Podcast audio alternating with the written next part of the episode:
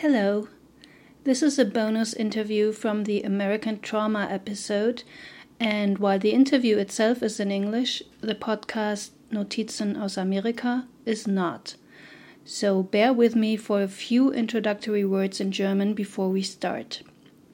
In der Folge American Trauma habt ihr Auszüge aus einem Interview gehört, das ich mit B. Hollander Goldfein vom Transcending Trauma Project gemacht habe.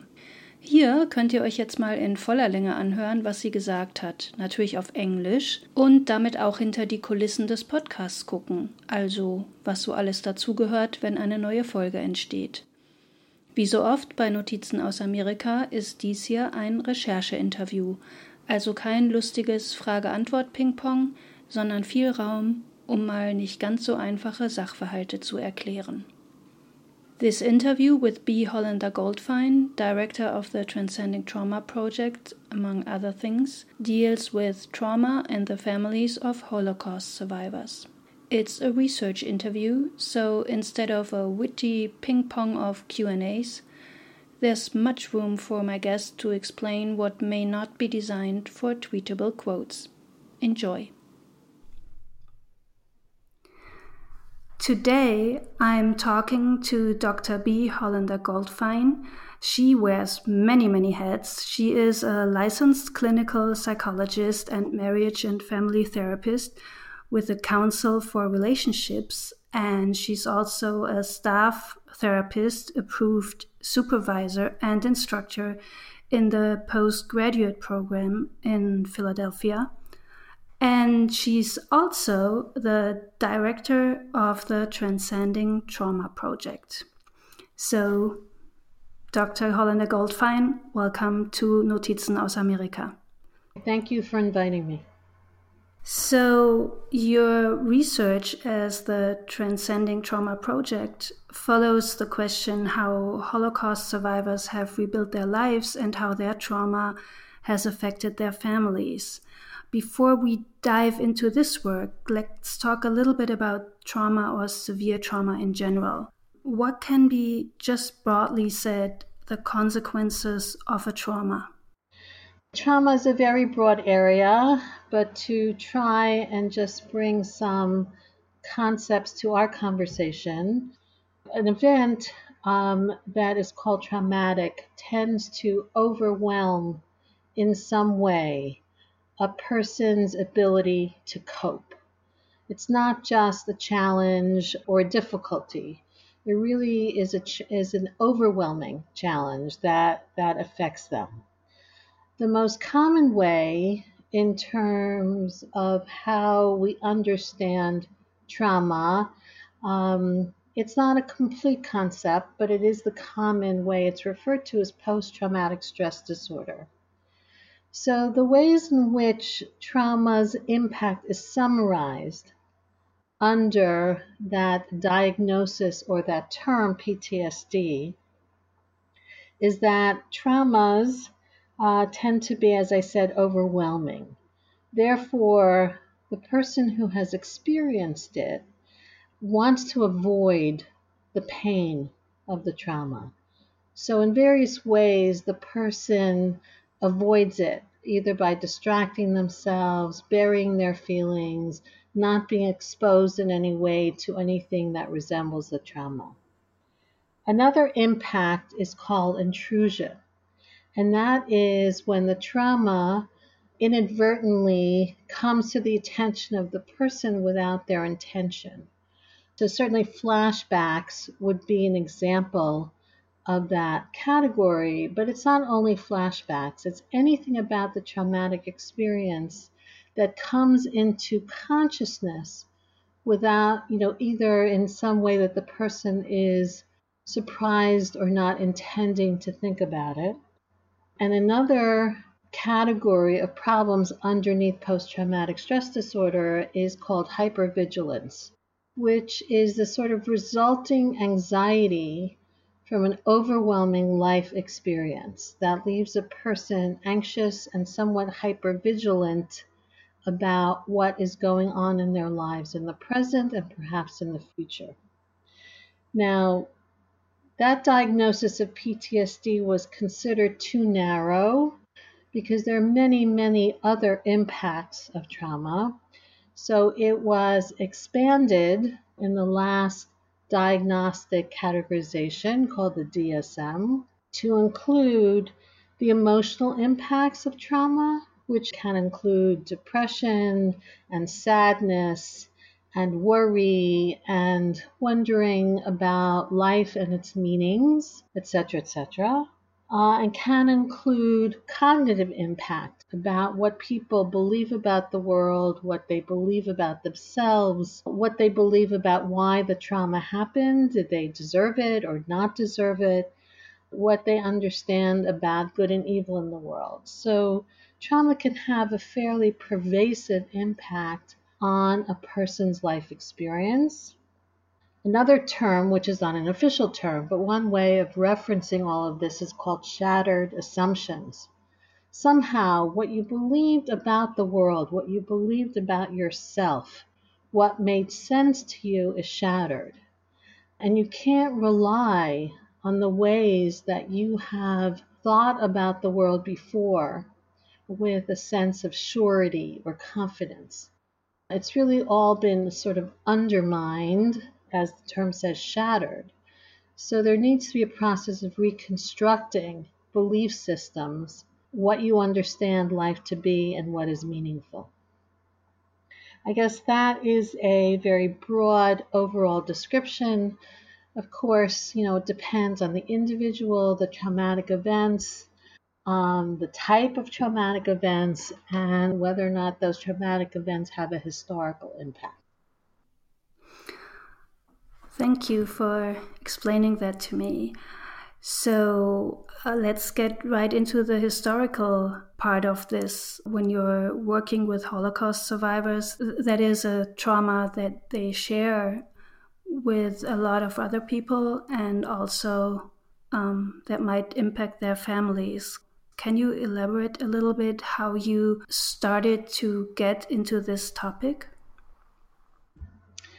Okay, so the history of the development of the Transcending Trauma Project came from a conference where we attempted to talk about Holocaust trauma, but not within a Jewish organization. It was sponsored by my organization to take a mental health look at what is the psychological reality for Holocaust survivors and their families.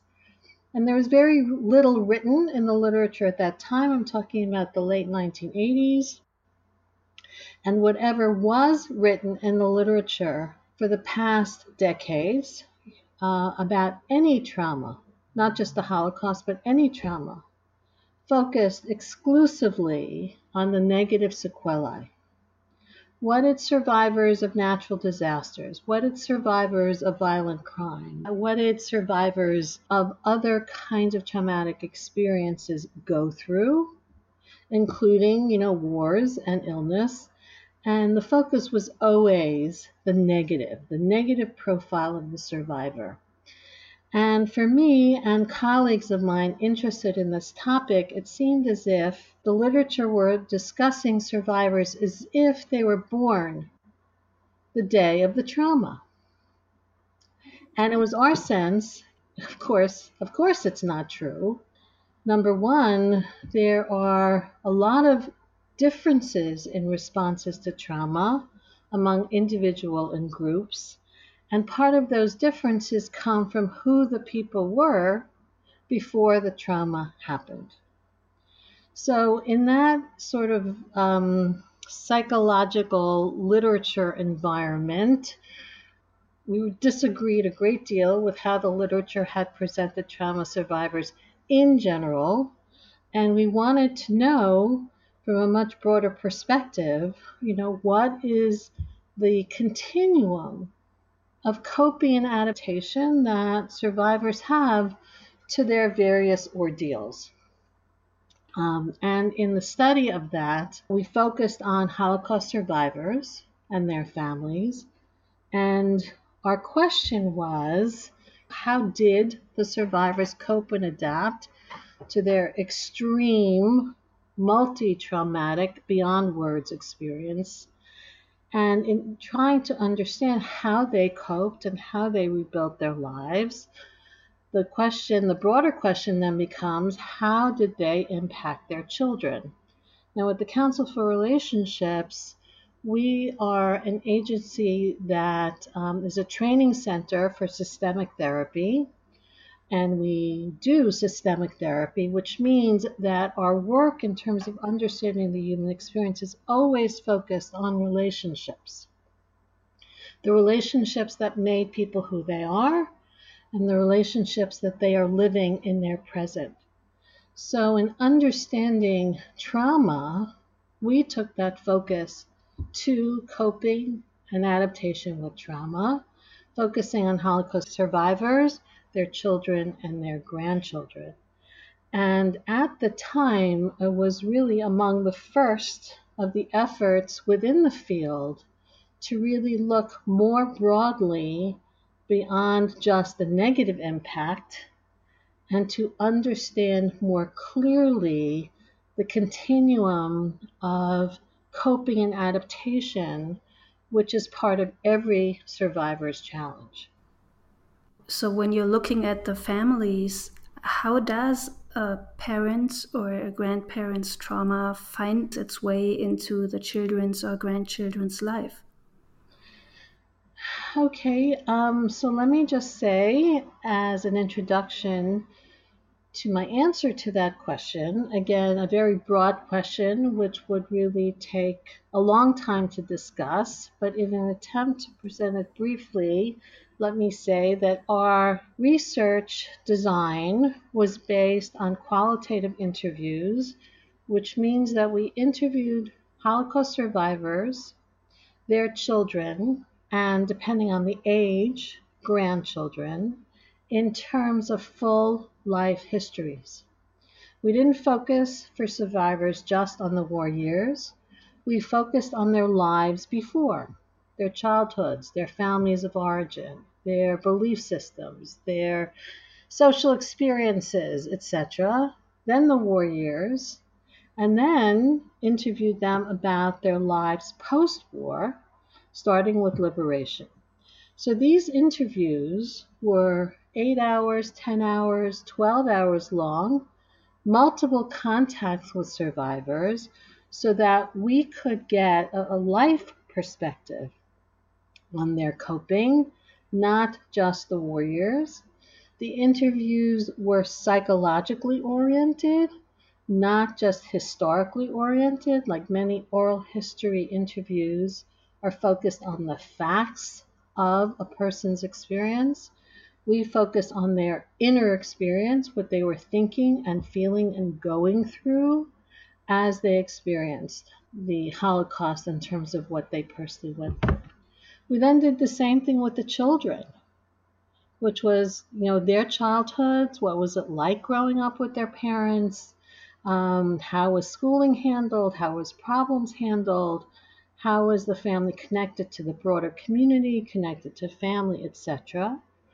So that when we asked, How do you think your parents' Holocaust experience impacted you?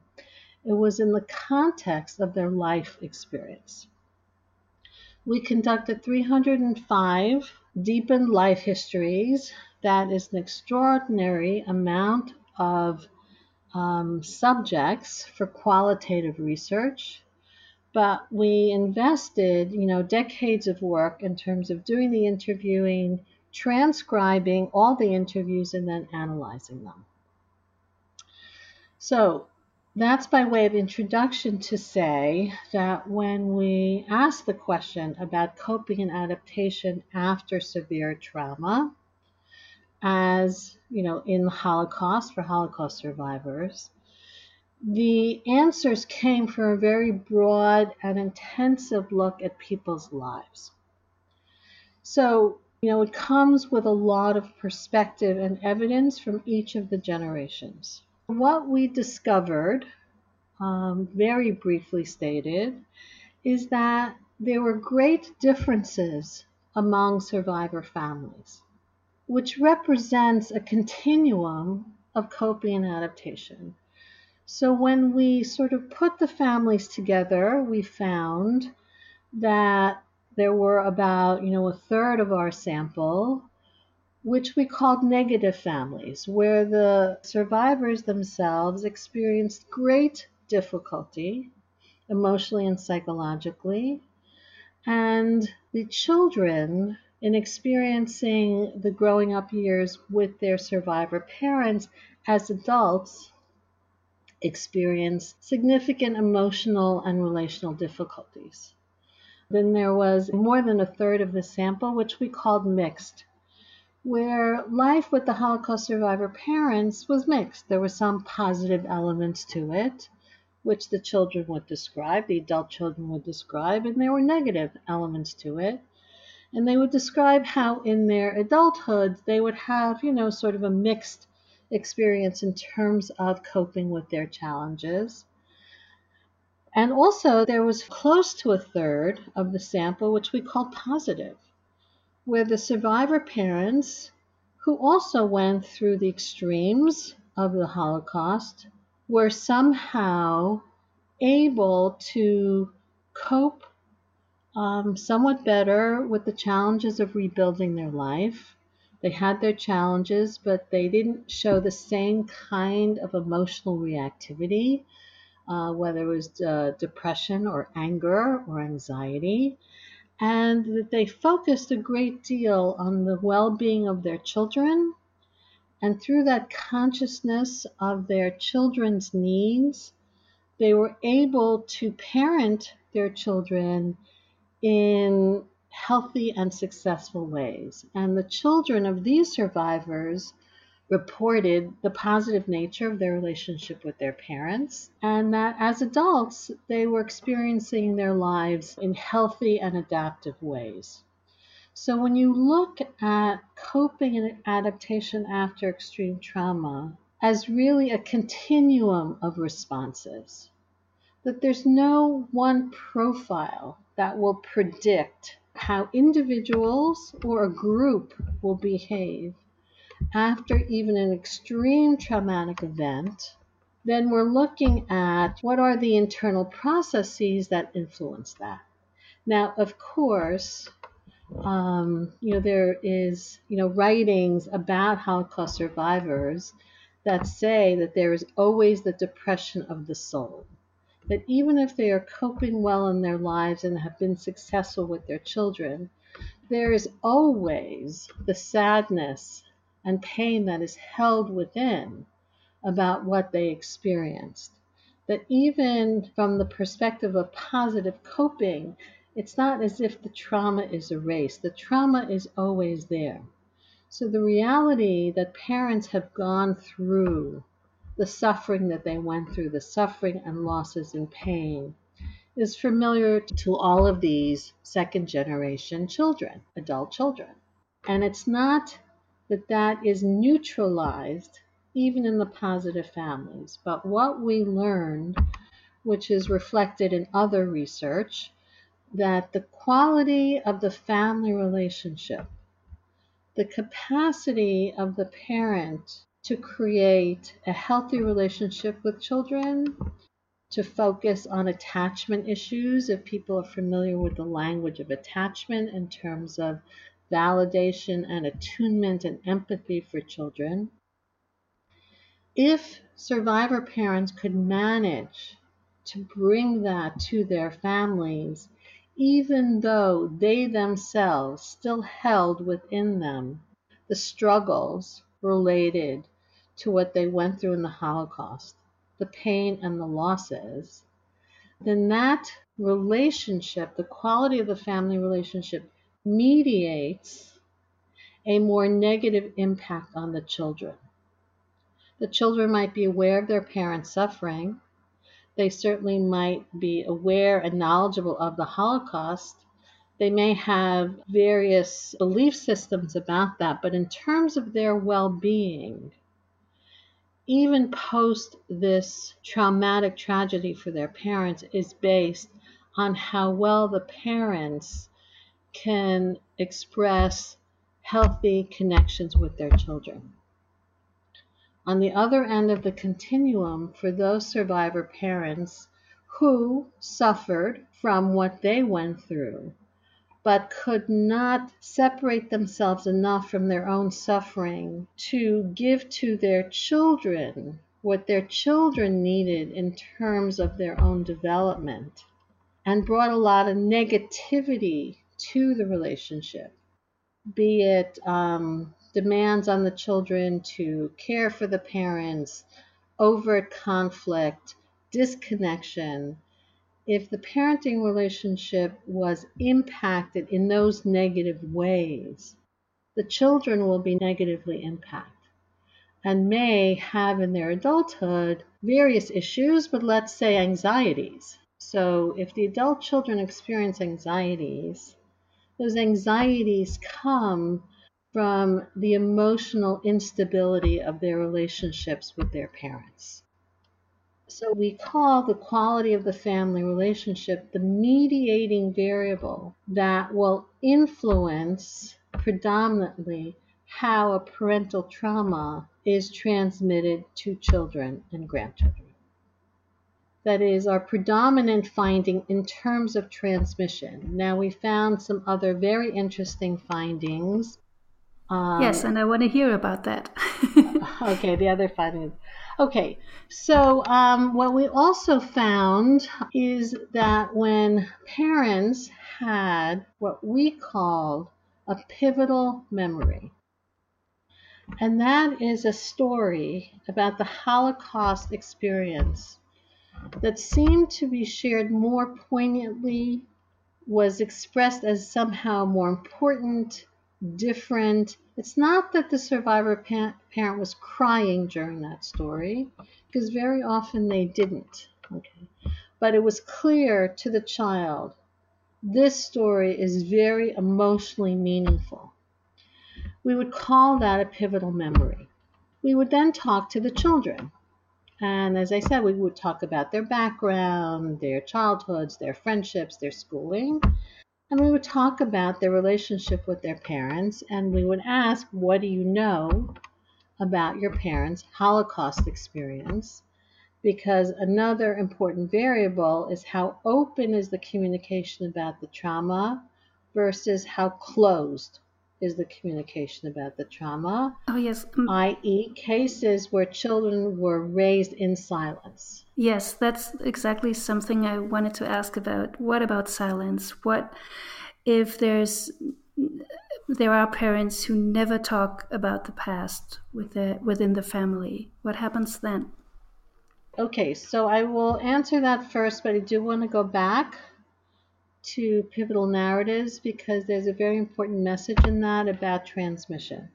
But in general, beyond our work, but in other discussions about Holocaust survivor families, in those families where the children grew up in silence, that created a greater struggle for the children because they knew something happened to their parents. I mean, parents can't deny that they came from Europe, that they survived the Holocaust. You know, the children would know that but they didn't know specifically what their parents went through. You know, they might have been exposed to the history of the Holocaust in Hebrew schools, in their secular education, or through the media. They knew some of the facts, but they never knew what their parents went through. And the observation for children who grew up in silence is that their struggle or their imagination of what their parents went through was so intensely negative. Now, the Holocaust was intensely negative. So it's not like we can say, you know, they imagine the worst. Well, the worst did happen. But they would fill their need to know with some construction of the horrible things that their parents went through which may or may or may not have been the specific experiences of those parents, that, that child's particular parents. So they would still be consumed with the sense of their parents' suffering, with information about the Holocaust, but certainly the sense that their parents suffered and continue to suffer without any way to give that any objective knowledge or information. And the observation is that that reality creates, created, and creates more suffering for the children. Because it exists in their imaginations. And their emotional reality is always the worst. Without any information or description with which to understand that. Now, some of these second generation people put that into artistic expression. They try and put it into their art, they put it into their music, they put it into their writing.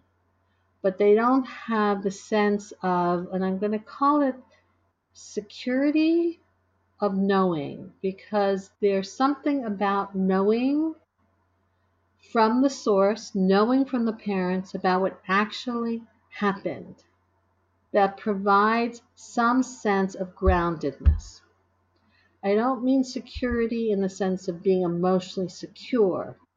I mean it in the sense of knowing. There's something grounding about knowing what happened. It is real, it is open, it has been shared, and you have watched your parents share it with you, and they can begin the story and they end the story, and you go on with the day which is very different than this generalized sense of there's a cloud in the family, there's darkness, there's pain, and I don't know what it is. So let me go back for a moment to just the pivotal narrative because it does connect to this. So when we interviewed the children, as I started saying before, and we asked them, What do you know about your parents' Holocaust experiences? They would tell us what they knew. Now, often uh, the information would come out, you know, not chronologically, and often the parents told their experiences not chronologically, but the second generation, the children would share what they knew. But in their telling, they would always tell the pivotal narrative. They always knew that story. And then when we asked them, what was the impact of your parents' experiences on you? What was the impact of this particularly poignant story? What they would say is that the story was painful to hear. Okay, so there's always the pain in the child when hearing about the parents' suffering. But in the whole story, as shared by the parents, there is also the telling of who the parent was when they went through that experience, what they were thinking, what they were feeling, and what they did. And very often, in that learning in the child of who the parent was, even in the context of that horror that they went through, they learned something about the parent which really touched the child and inspired the child. And what we discovered is that the children would then take those qualities that they learned about the parent, which was inspiring, even though the circumstances were of horror. That quality in the parent, the child, again, during the age of socialization, growing up, learning how to be who they are, they would take that quality and somehow decide, I want to be that way. And so from these stories of pain and horror would come something inspirational to the child, but how to be, what attributes are important. And they would become lessons for living not living in the context of horror, but living in the context of life, as, as, in terms of moving forward in life. So, in the end, that observation led us to sort of call that transformative narratives. That the children were actually transformed in a way by hearing that story, not in the moment, but in the process of learning who their parents were and then choosing to be like them. Wow, that is fascinating. And I read your article or blog post called Discovering Transformative Family Narratives. And Um, from that, I got the impression that what you just explained to me does not only refer to those families, but every family has a story like that. Is that correct? Um, I believe so. Yes, I would say certainly in the context of extreme life circumstances, those stories become poignant to the survivor and in many important ways pointing to the child.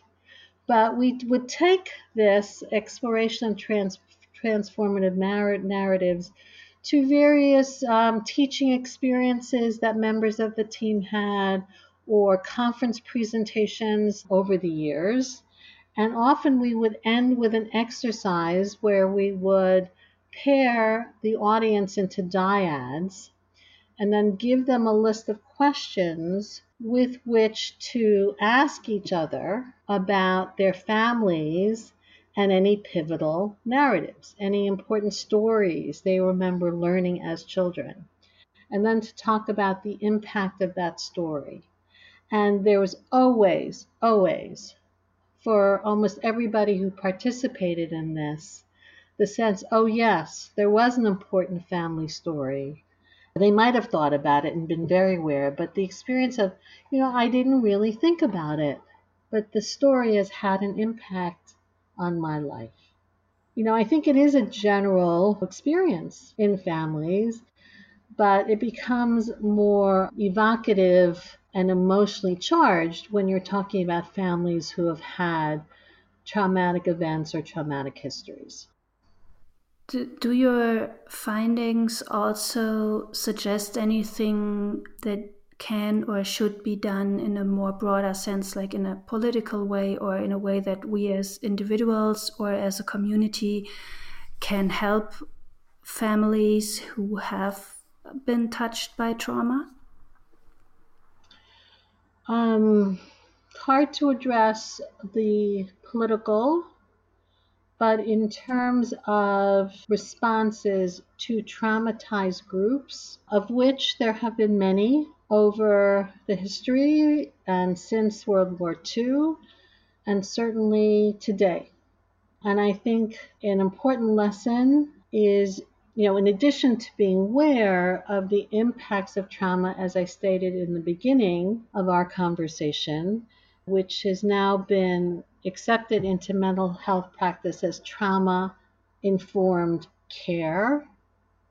Everyone in mental health sectors, but also in education and medicine, need to be aware that their students, their patients, their clients may have experiences and reactions that are connected to trauma, and that there needs to be a certain amount of sensitivity to that.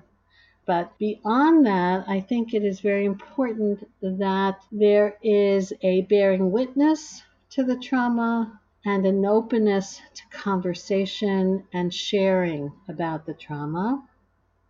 In my minor dealings with immigrant organizations, it is my sense that the immigrant organizations or refugee organizations are so burdened with the social service needs of these people who have newly arrived in this country and the need to, you know, get papers and to become legal immigrants and to have homes and medicine and schooling that there isn't a lot of time to discuss the traumas that these people have gone through. But even when there are circumstances like just traveling to the doctor by bus, you know, with a client in these agencies. The workers tend to avoid the stories of the trauma, partially because they're not trained to deal with them, and partially because their sense is that it will bring the person pain. And the point is, they're in pain. They carry their pain with them.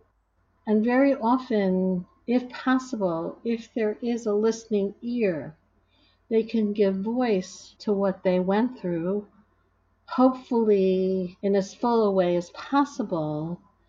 And that offers the relief of sharing it, the context of the story, and the ability to bring some understanding to what somebody experienced. It's also very important to bring that understanding to families because many of the refugee groups who have come to the States and other areas in the world, their family norms due to their cultural influence is not to talk about what happened, certainly not to talk to outsiders, but not even to talk within their families. So after we published our book, Transcending Trauma, our book was read by a woman who was the head of the organization for Rwandan refugees. And after reading the book, she wanted to meet with us, and she shared that a concern she had for her community is the parents weren't even telling their children what they went through. So the children were growing up in that silence about the parents' experience. They had no context within which to understand what the parents went through in American society, you know, with other kids and teenagers, dealing with the cultural differences between their families and their classmates. So the communication is important for the individual, the communication is important within the family, and it is important that the various institutions, organizations that somehow intersect with groups of traumatized individuals are open to the story and can hopefully facilitate the telling of the story. Thank you so much. That was very insightful. Thank you.